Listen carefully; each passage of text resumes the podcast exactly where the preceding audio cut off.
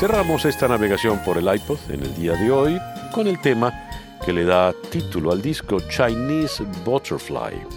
Es de destacar que este disco en realidad son dos.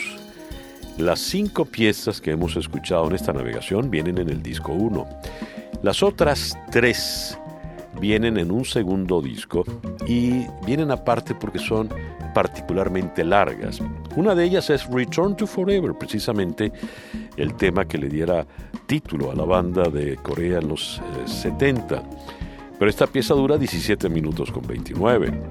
Wake Up Call, llamada para despertar, compuesta por Corea y Lionel Luke a, la limón, tiene 18 minutos 13 y God Sucks, la que cierra 16-17 de manera que esas quedarán para escucharlas en otra oportunidad. Por lo pronto, aquí está La Mariposa Española con Chick Corea y Steve Gadd.